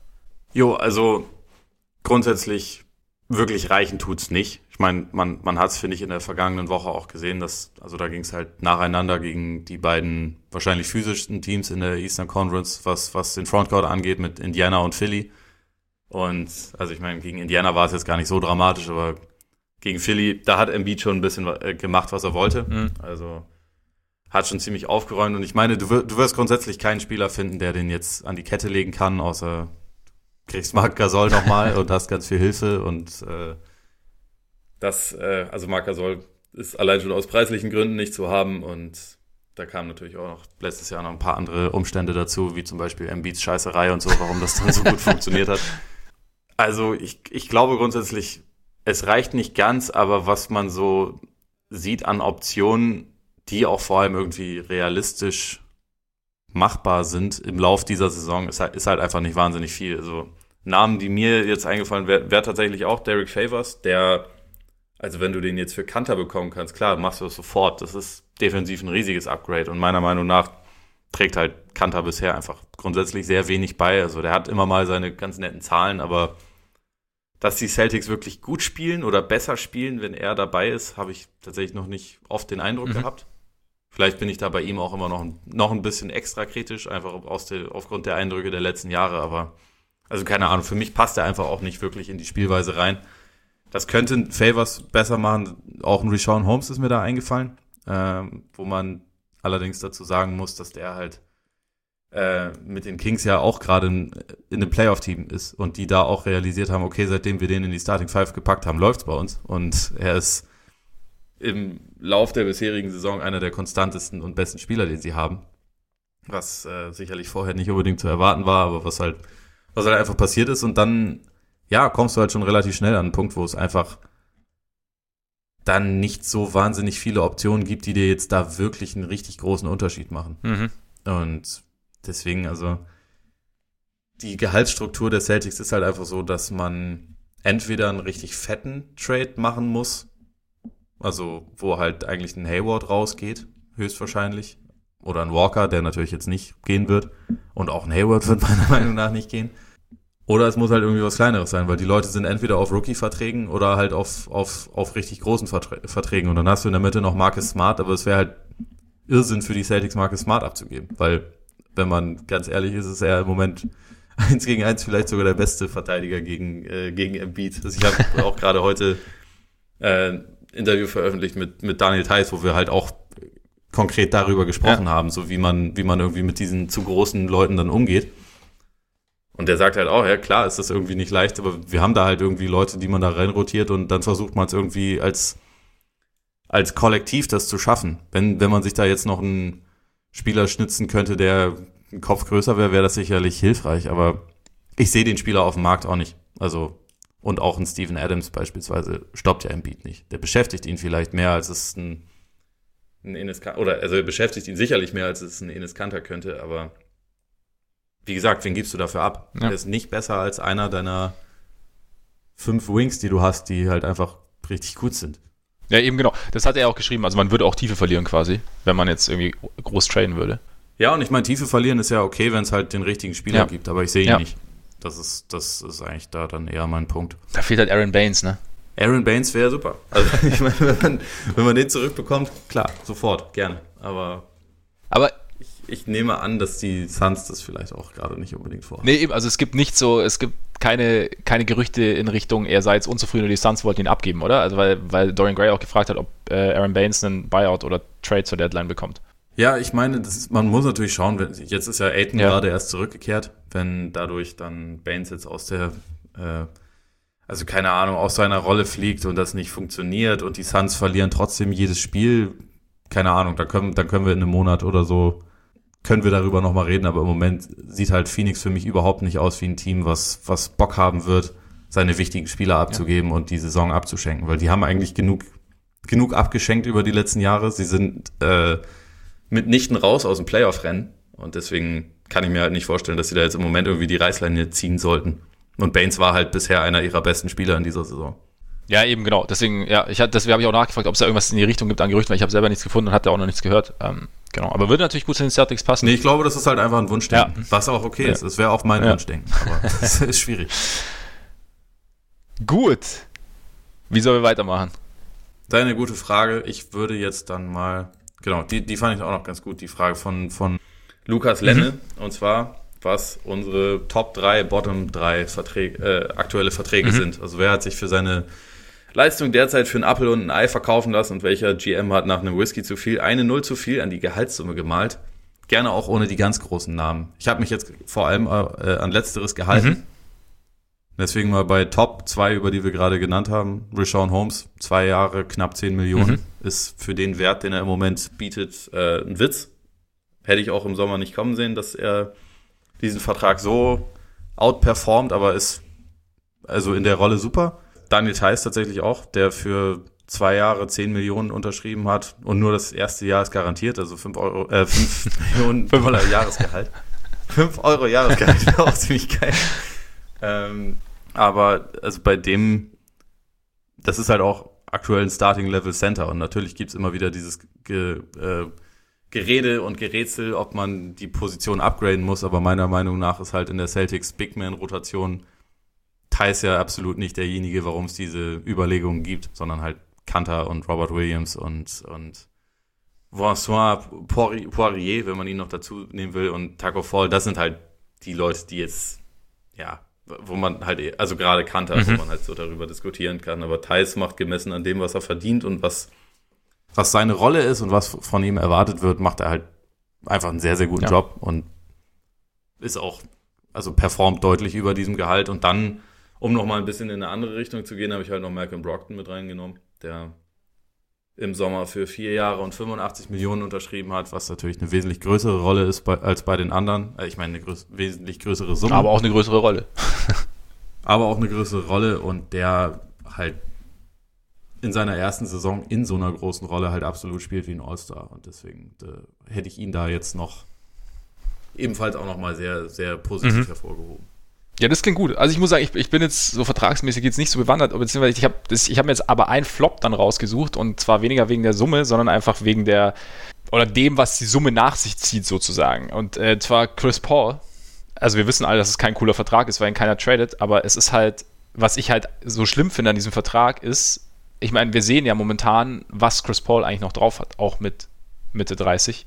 Und ja. Dass uns dieser Vertrag quasi irgendwie um die letzten kompetitiv äh, also kompetitiven Jahre von Chris Paul bringt. Also. Okay, Jim Boylan. ja. Scheiße, Mann. Hast du das Competitive einmal rausgesetzt. Aber ich, ich sehe schon, das Bulls Across your Chest. Ja, ich, halt ja, ich sitze auch hier mit, äh, ne? oh Mann, es färbt ab. Nein, aber um die, um die letzten Jahre quasi Chris Paul wirklich noch einen, noch einen großen Beitrag leisten kann zu einem Team. Also die, die ja. bringt uns dieser Vertrag und gleichzeitig äh, kostet er uns irgendwie auch interessante Teamkonstellationen. Also ich fände zum Beispiel Chris Paul in Miami interessant, sowohl spielerisch als auch äh, dann, wie es im Lockerroom zugeht natürlich. Äh, ich fände die zum Beispiel in Milwaukee interessant. Es wäre irgendwie, also. In Milwaukee wäre ein Traum. Ja, das wäre, also hättest du auf einen Schlag so einen, weiß ich nicht, wär, wären die Bugs für mich, vielleicht sind sie sowieso in der, in der obersten Riege, aber dann auch irgendwie fürs, fürs eigene Bewusstsein, weißt du, wie ich meine? Also, wir ja. sind ja alle so bei den Bugs oder viele, oder ich auch, sind wir so, ah, sind sie wirklich dann in den Playoffs unten, wie, weil letztes Jahr war es ja nicht so. Und mit Chris Paul wäre das was anderes. Und ja, ich finde es halt einfach irgendwie schade. Ich meine, auch er selber wollte ja diesen Vertrag und jetzt, ja, er, er, er könnte noch so viel geben, aber muss es halt momentan oder tut es momentan in einer Situation, in der halt, ja, dieses, das, das ganz große Ding nicht, nicht zu holen ist. Und ja, wir, das, den, den Vertrag, ich meine, das, ich glaube, viele Teams hätten ihn gern. Du hast ja selber die Frage gestellt, äh, letztens bei Twitter, äh, wie viele Point Guards man denn lieber im Team hätte als Chris Paul. Und ich glaube, die meisten Teams würden ihn wahnsinnig gerne nehmen, aber halt diese, dieser Vertrag lässt halt entweder, ja, lässt halt so ein bisschen zögern. Klar, ich meine, es gibt dann auch immer so diese Geschichten rund um ihn, dass es halt, dass er nicht der einfachste Teamkollege ist, kommt vielleicht noch dazu, aber das ist halt für mich, ich finde es einfach schade, dass dieser Vertrag quasi noch diesem, dem Spielerischen im Weg steht, sozusagen. Ja, sehe ich, sehe ich ganz ähnlich. Also, ich meine, ich, ich habe da jetzt dann auch, äh, also Westbrook und Wall habe ich damit rausgenommen, die halt auch diese, diese Supermax-Verträge ja. haben, die halt einfach naja, äh, eher teamzerstörerisch eigentlich sind. Aber also ich hätte jetzt noch äh, Kevin Love genannt, auch mhm. aus den Gründen, über die wir vorhin schon gesprochen haben. Also, dass Cleveland und wahrscheinlich auch er selbst, wobei, ich meine, er selbst kriegt ja das Geld, also insofern ist okay, aber wenn er jetzt unzufrieden ist, dann haben sie einfach beide vor einem Jahr, als sie diese Extension unterschrieben mhm. haben, den Wert von ihm vollkommen überschätzt. Und das ist halt insofern auch ein bisschen schade, dass Kevin Love ja ein guter Basketballer ist und man halt einfach noch eine Weile darauf, wahrscheinlich darauf warten muss, dass er das mal wieder in irgendeinem relevanten Spiel abruft, was einfach ja, ein bisschen bitter ja. ist. Ich meine, Chris Paul ist ja im Moment wenigstens auf Playoff-Kurs. Die werden natürlich in den Playoffs nichts reißen, wenn sie sie erreichen sollten. Weiß man ja nicht, aber da, das ist ja wenigstens noch ein gutes Team, während, während Kevin Love halt in einem Brachland momentan sitzt. Und dann hätte ich dazu noch, äh, um Rashawn Holmes Teamkollegen äh, hervorzuheben, Dwayne Deadman auf jeden Fall genannt. Mhm dessen Vertrag nur für dieses und nächstes Jahr garantiert ist. Danach wird es dann weniger, aber also gemessen an den 13 Millionen, die er pro Jahr dann bekommt, ist das momentan eher wenig. Da kann man bei den Kings auch noch Trevor Ariza mit reinwerfen, dessen Gehalt ist allerdings nächstes Jahr schon nicht mehr garantiert, soweit ich weiß, deswegen ist das nicht so dramatisch. Und ähm, noch ein Deal, den ich halt ausgrund, aufgrund der der äh, Vertragsdauer einfach bescheuert finde, ist der von Dwight Powell. Mhm. Ähm, da habe ich auch schon mal drüber, drüber geschimpft. Ich glaube auch letzte Woche, dass er beginnend ab Sommer 2020 schon jetzt einen neuen Dreijahresvertrag über 33 Millionen Euro hat. Das verstehe äh, Dollar, meine Fresse. ähm, das verstehe ich tatsächlich einfach nicht, was das, äh, warum man das macht, warum man sich da irgendwie so frühzeitig schon diese, diesen, diesen Posten quasi sichert. Ja. Wäre meiner Meinung nach überhaupt nicht nötig. Aber ja, das wäre das wäre mein Ding zu den Verträgen. Ja, stimmt. Äh, das, das ist auch echt eine ganz, ganz gute Überleitung irgendwie zu der Frage von Konstantin Schwarze über Patreon, weil er gefragt hat, also Verträge sind da natürlich ziemlich entscheidend, weil er hat gefragt, äh, warum können die Nets aus der Asche steigen und die Knicks nicht? Und ich glaube halt, die Nets haben einfach, haben A, ihre Situation dann akzeptiert und haben gesagt, okay, wir haben, wir haben irgendwie Mist gebaut und, oder beziehungsweise haben uns komplett verkalkuliert und wir müssen jetzt eine Strategie entwickeln. Wir holen äh, einen GM, der vielleicht ein bisschen über den Tellerrand guckt. Wir holen einen Coach, der eine Idee hat. Wir lassen die beiden eng zusammenarbeiten und gucken, was wir mit unseren Möglichkeiten erstmal was wir da bestmöglich rausholen können und schauen dann irgendwie, was wir, was wir aufbauen können, wie wir interessant werden können, abseits von der Stadt, abseits von irgendwelchen externen Faktoren, sondern einfach nur durch das, was wir als, als Basketballorganisation und als Basketballteam und äh, auf dem Court darstellen. Und die Knicks sind halt, ja, immer, ja, immer direkt groß gedacht und haben halt den zehnten Schritt vor dem ersten gemacht, gefühlt, finde ich.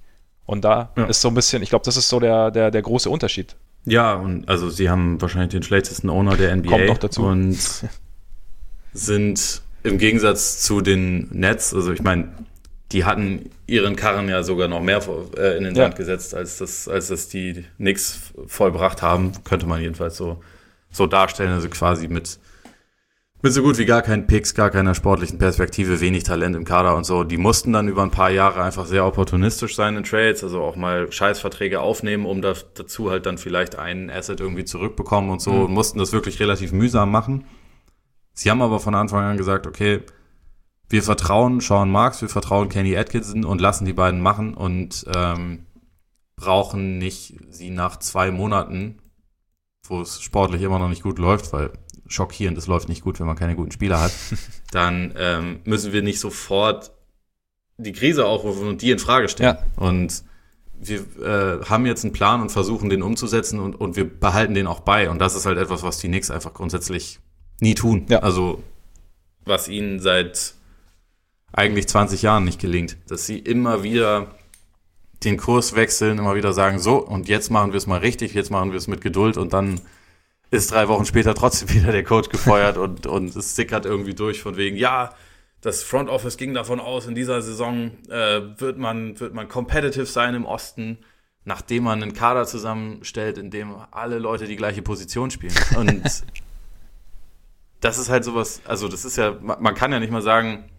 das ist jetzt irgendwie die Schuld von David Fisdale gewesen oder das ist die Schuld von, von Scott Perry gewesen. Also ich meine, Steve Mills ist seit seit seit äh, Jahrzehnten irgendwie mit dieser mit dieser Franchise verbandelt in, in unterschiedlicher Rolle und ich glaube, ich habe neulich so eine Statistik gesehen, dass in allen Jahren, in denen er irgendwie mit was zu verantworten hat, haben sie die Playoffs verpasst oder mit mit einer Ausnahme, was halt auch tatsächlich einfach schon relativ schwer zu schaffen ist. Ja, ich meine, die haben einfach keine keine Geduld keine wirkliche, keine wirkliche Linie und abgesehen von, aber wir sind ja in New York, Eben. haben sie auch nichts, was irgendwie für sie spricht. Also so von wegen diese Tradition. Ich meine, das letzte Mal, als die Knicks richtig, also dass sie einen Titel gewonnen haben, war in den 70ern. Da war kein, kein heutiger Spieler interessiert sich dafür. Dann war, hatten sie natürlich in den 90ern gute Phasen mit Ewing und so, aber auch das ist ja nichts, wo, wo weswegen jetzt dann sich Spieler denken, ah, ich muss einmal für die Knicks mhm. spielen. Mhm. Klar, der Madison Square Garden ist cool, aber man kann sich nicht darauf verlassen, dass das, dass das irgendwie als Anreiz ist, weil jedes andere Team ist auch mindestens einmal pro Saison dort. Er, er, kann halt als zusätzlicher Anreiz zielen, wenn die Basis stimmt. Also weißt du, wenn du genau. am Ende, nehmen wir mal an, jetzt die Nets und die Knicks werden auf, auf, auf demselben Level und dann ist halt die Frage, okay, ich gehe nach New York und dann sage ich, okay, dann gibt es den Garden oder das Barclays Center, dann gehe ich halt, gehe ich vielleicht lieber zu den Knicks. So. Ja. Aber halt so als, als Selling Point ganz vorne ist es halt irgendwie schwierig, nur deine Halle verkaufen zu wollen, wenn halt die, die, die, die das Fundament nicht stimmt. Und das Fundament hat halt einfach wirklich bei den, bei den Knicks seit Jahrzehnten nicht gestimmt. Ja. Und dadurch, ja, ist es auch schwer, da dann jemals wieder rauszukommen. Also gerade, also zumal James Dolan sich in der Hinsicht, glaube ich, jetzt auch nicht unbedingt ändern wird. Mhm. Also man, man sieht ja immer mal wieder, ihm gehören auch in der NHL die, ich glaube, die Rangers sind's, die eigentlich als gut geführte Franchise gelten, weshalb man dann immer denkt, hey, vielleicht geht die Lampe ja irgendwann auch bei den Knicks an. Aber bisher ist es halt einfach nicht passiert und ähm, deswegen ist es dann auch eigentlich kein Wunder, wenn man im Sommer, wie, wie man sie jetzt hatte, die Situation hat, dass da zwei Superstars gerne nach New York gehen wollen, beide Teams den Platz hätten, um sie aufzunehmen und sie dann halt sagen, dann gehen wir selbstverständlich zu den Nets. Die wissen nämlich, was sie ja. tun. Genau. Das ist der, der entscheidende Unterschied. Jetzt bist du dran. Frage. Auch nochmal von Dorian Gray. Wen würde Max denn gerne auf der Bank der Bulls sehen? Wen würde ich gerne auf der Bank der Bulls sehen? Schwierig. Nee, ich habe mir tatsächlich dann überlegt, dass ich Dave Jäger ganz interessant fände. Der wäre A frei. Schon mal ganz gute Voraussetzung. Und B, also wenn ich jetzt nur auf das Basketballerische gehe, hat er quasi es geschafft, letztes Jahr in Sacramento mit einem jungen Team eine Art oder, ein System, für ein junges Team ein System zu installieren, in dem sie in dem die einzelnen Komponenten funktioniert haben, in dem das Team schnell gespielt hat, in dem sich das Team entwickelt hat und auch die einzelnen Spieler sich entwickelt haben, in denen das auch erfolgreich war am Ende und halt irgendwie damit, also klar, die Kings hatten am Anfang dieser, dieser Saison Probleme mit, mit einem neuen Coach und klar, dann musst du auch mal ein bisschen gucken, wie es dann, wie sich dann entwickelt, wenn, wenn dann jemand noch ein bisschen eine andere Idee mit, mit reinbringt. Aber ich finde, er hat halt irgendwie eine Basis gelegt. Also er hat halt quasi dieses junge Team entwickelt und, und das wäre, ja, das wäre quasi an der Zeit, wenn man rein aufs Basketballerische geht. Das Ding ist das natürlich dadurch, aber wir haben ja vorher darüber geredet, also ohne, also mit dem Front Office bleibt wahrscheinlich auch der Coach. Das heißt, vielleicht wäre dann auch das Front Office nicht mehr da, wenn Dave Jäger Coach würde, weil ihm wird ja. Das wäre auch wichtig. Genau. Also er ist ja sowohl in Memphis als auch in Sacramento, glaube ich. Um, angeeckt. Genau, und das ist halt, das ist halt der Punkt. Also da, er würde natürlich mit dem jetzigen Front Office ziemlich sicher anecken und vielleicht auch mit dem nächsten, aber vielleicht wäre es auch jemand, der dann einfach irgendwie mal ja, du hast ja auch schon die, die Kings vorher als Playoff-Team betitelt und wir haben ja auch vor der Saison relativ positiv gesehen und vielleicht einfach jemand, der diese, diese Entwicklung, wie gesagt, ich bin mir gerade, momentan ist sich natürlich auch keiner mehr sicher, wie gut dieser junge Kern der Bulls wirklich ist. Aber da, aber da jetzt mal einen Coach reinzubekommen, der bewiesen hat, dass er mit einem jungen Team was aufbauen kann und auch ähm, ja, eine gewisse Idee aufbauen kann und auch eine Entwicklung anschieben kann, das fände ich eigentlich ganz cool. Ja, finde ich eigentlich auch eine, eine nette Idee, aber hat, wie gesagt, mit Hängt, hängt mit dem Front Office dann ja. zusammen. Und ich, ich freue mich natürlich auch, solange, solange Jimbo noch da ist. ja, danke. Sack. Gern.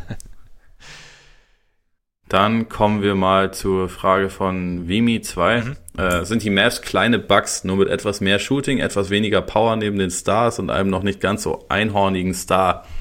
Und können die Mavs über die Saison eine Konstanz entwickeln, die reicht, um eine Playoff-Serie zu gewinnen?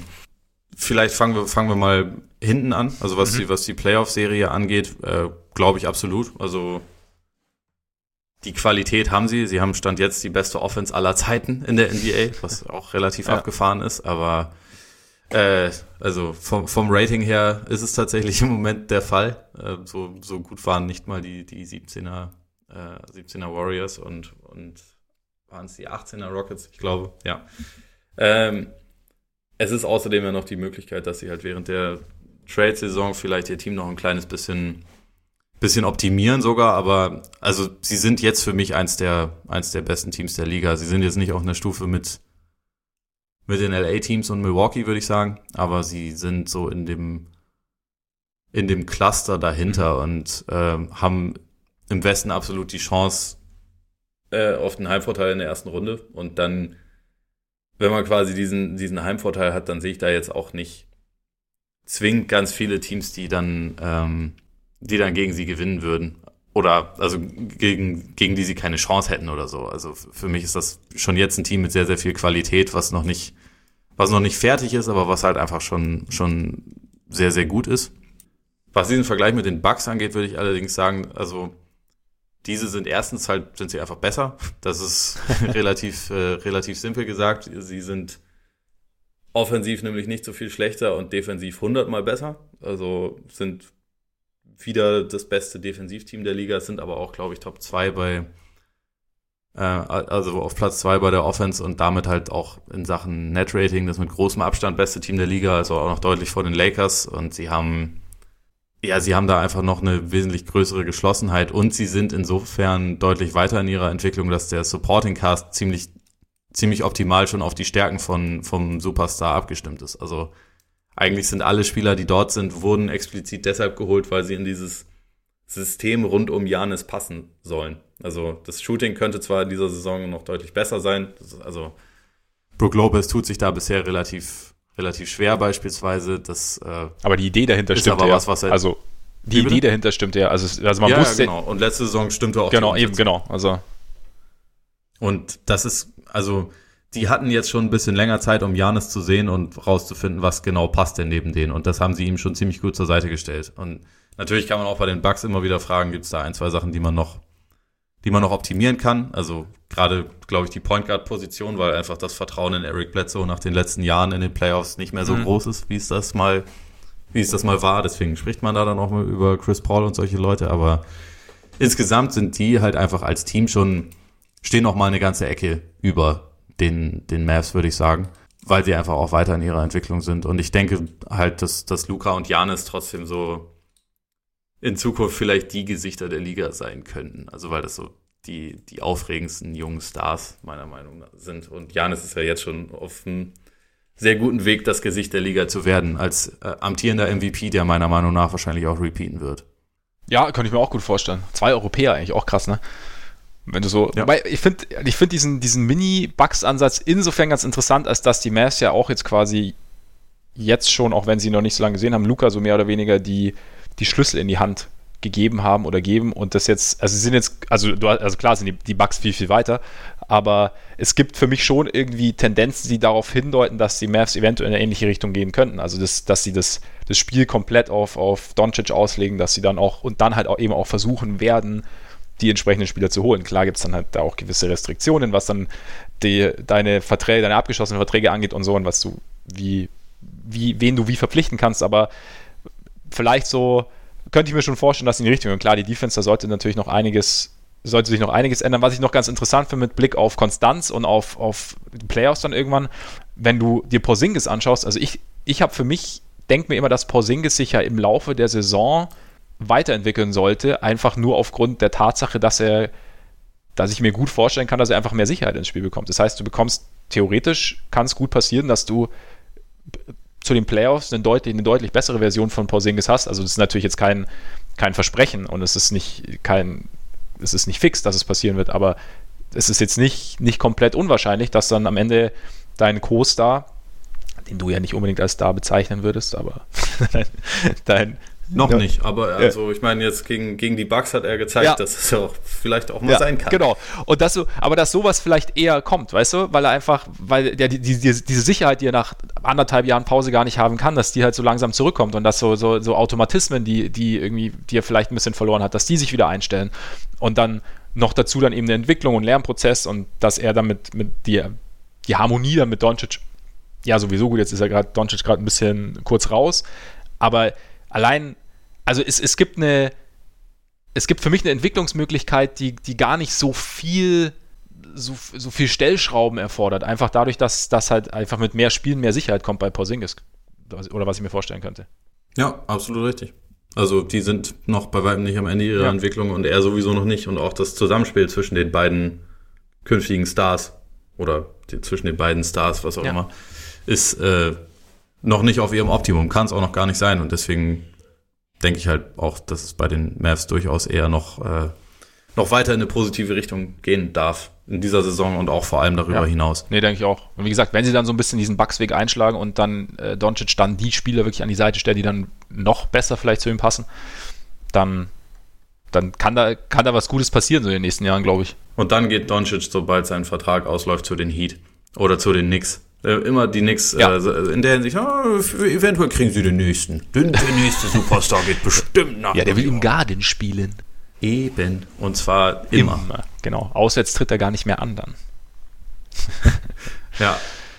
Dann äh, hätte ich noch eine und zwar, die war eigentlich, äh, wurde sie, wurde sie nur an mich mhm. gerichtet für meine Kolumne, da die allerdings äh, wohl erst im neuen Jahr wieder fällig ist. Es sei denn, ich kriege sie irgendwann noch zwischenzeitlich rein, aber es könnte, könnte ein bisschen eng werden. Ähm, machen wir das jetzt mal hier. Und zwar von äh, Tomac 19. Mhm. Immer mehr ehemalige Point Forwards werden jetzt klassisch auf äh, Point Guard aufgestellt. So LeBron und Luca sind moderne Beispiele. Der kleine Point Guard im Team sieht daher kaum Minuten. Wird das die Zukunft sein und welche Vor- und Nachteile siehst du darin? Ähm, ich würde da grundsätzlich davon absehen, da zu sehr wirklich in starren Positionen zu denken, weil man muss halt, also gerade bei diesen beiden Beispielen, verteidigen sie denn Point Guards? Tun sie nicht. Und also dafür, dafür stehen andere auf dem Feld. Und deswegen ist das. LeBron hat Zeit seiner Karriere die Offense seines Teams diktiert. Am Anfang, also als, als, als Rookie, lief er, glaube ich, in Cleveland sogar auch schon mal als Point Guard auf. Danach war es dann halt eigentlich immer Small Forward, aber seine Rolle war dabei jetzt nicht so unterschiedlich. Er war meistens derjenige, der den Ball gebracht hat und war auch meistens derjenige, der halt so ziemlich alles diktiert hat. Deswegen spricht man ja auch von einer LeBron-Offense und nicht von boah, guck mal, was für krasse Systeme mhm. die laufen, sondern die laufen das System LeBron und die Mavs laufen das System Luca. Und es macht dann, also gerade bei so großen Spielern, die dann auch so eine Offensivlast tragen, kannst du dann aber halt, also du kannst sie dann als Point Guards bezeichnen, es ist aber gleichzeitig halt trotzdem so, gut, dann übernimmt halt auf der anderen Seite aber nicht dieser nominelle Point Guard den anderen Point Guard, sondern dafür hast du dann irgendwie zwei oder meistens sogar eher drei, drei Wings neben dir, die das übernehmen. Also bei den Lakers sind ist dann wie Avery Bradley, Danny Green, KCP, das sind ja die Spieler, die dann den, den gegnerischen Point Guard verteidigen. Und deswegen würde ich da jetzt ehrlich gesagt nicht zu, nicht zu sehr, ich würde da keine große Sache daraus machen, dass die Lakers jetzt behaupten, LeBron ist unser Point Guard, mhm. weil Le LeBron ist ihr LeBron und das, äh, das war er in seiner Karriere bei jedem Team, für das er gespielt hat, war er der, der entscheidende Decision Maker. Ob er dann jetzt jedes Mal den Ball immer nach vorne gebracht hat oder das manchmal vielleicht auch wen anders hat machen lassen, das ist da für mich nicht wirklich entscheidend und deswegen würde ich da auch nicht zu sehr irgendwie auf auf Trends schließen, sondern der, der Trend ist eigentlich ja eher, dass Basketball zunehmend positionsloser wird und dass es halt immer wichtiger wird, dass man auf jeder Position quasi alles kann. Also, dass ein großer Spieler werfen kann, um das Spacing nicht kaputt zu machen, dass halt ein Wing ähm, ein bisschen Ballhandling hat, im Idealfall passen kann. So, so das Nirvana sind ja fünf Leute, die, die alle werfen, dribbeln und passen können. Und ja, der beste Decision Maker bekommt halt den Ball. Und ob das, ob das dann jemand ist, der zwei Meter zehn groß ist, weiß nicht. Könnte, könnte auch mal passieren. Oder ob es halt jemand ist, der 1,80 ist. Letztendlich ist, der, ist da dann der, der größte Unterschied, ob das der große Spieler einen noch besseren Überblick haben kann, theoretisch. Aber ja, für, für mich ist das nicht unbedingt ein, ein Trend, dass jetzt die Leute dann zu Point Forwards werden, weil so die Rolle gibt's halt schon gibt's halt schon länger. Und ich meine, man, man kann in der Hinsicht dann auch, keine Ahnung, Magic Johnson war auch ein ziemlich großer Point Guard. Ja. Zumal du kannst ja diesen, diesen, diesen Point Forwards oder dann nominellen Point Guards dann ja auch irgendwie mit kleinen Spielern entgegentreten als gegnerisches Team. Also haben wir ja bei den, sollten sie jetzt eben nicht diese Spezialisten dann im Team, äh, im Team haben oder neben diesem Point Guard haben, neben dem großen, haben wir ja bei den Sixers oft gesehen oder die letzten Jahre, wenn Ben Simmons eben quasi der nominelle Point Guard war, aber dass die Sixers halt permanent Probleme hatten, kleinere Spieler zu verteidigen. Ja. Und dann, ja, also ich finde ich find den Gedanken ganz interessant, aber wahrscheinlich ist es halt einfach ein weiteres Stilmittel. Und ich meine, es sind, momentan sind es halt auch, es sind halt spezielle Spieler. Also LeBron, Doncic, auch Simmons, ja. das ist ja, das ist halt schwer daraus die Regel abzuleiten. Aber natürlich, wenn du solche Spieler hast, dann brauchst du natürlich, sind kleinere Ballhändler wahrscheinlich weniger wichtig, aber ja. Wenn wir schon über LeBron reden, können wir zur Frage von The Moon kommen, wer für uns das beste Team derzeit ist. Und ja, als, als hätten wir es gemalt, äh, wird es vielleicht ausgespielt in der Nacht von Donnerstag auf Freitag um 2 Uhr spielen nämlich die Bucks gegen die Lakers, selbstverständlich auch live auf The Zone. Und irgendwie könnte das schon so, also nichts gegen die Clippers, die sicherlich da auch in die Verlosung gehören, aber jetzt rein von, von den Records her sind es momentan die beiden besten Teams und vielleicht ist es so ein kleiner Vorbote für die Finals, ohne da jetzt zu weit irgendwie vorausgreifen zu wollen. Aber es ist schon ein sehr, sehr interessantes Spiel. Also A, weil beide gut verteidigen. Dann hast du irgendwie zweimal eine Offense, die sich natürlich irgendwie auf diese einzigartigen Fähigkeiten der Besten konzentriert. Also die Lakers können es, haben da natürlich gleich zwei mit, mit Davis und LeBron und die Bucks mit, mit. Und also Lakers natürlich zwei der besten sieben Spieler, ne? Also nicht fünf, oder? Ja, vielleicht ist Davis, diese Saison okay. ist er wahrscheinlich ein Top-5-Spieler. Okay. Zum ersten Mal. Zum ersten Mal, okay. Die, die, die Ole Freaks Top 5 geknackt quasi. ja. Vielleicht, also ich, ich habe jetzt keine Liste vor mir, aber in Abwesenheit von Curry und Durant kann man ihn wahrscheinlich in die Top okay, 5 packen. Okay, okay.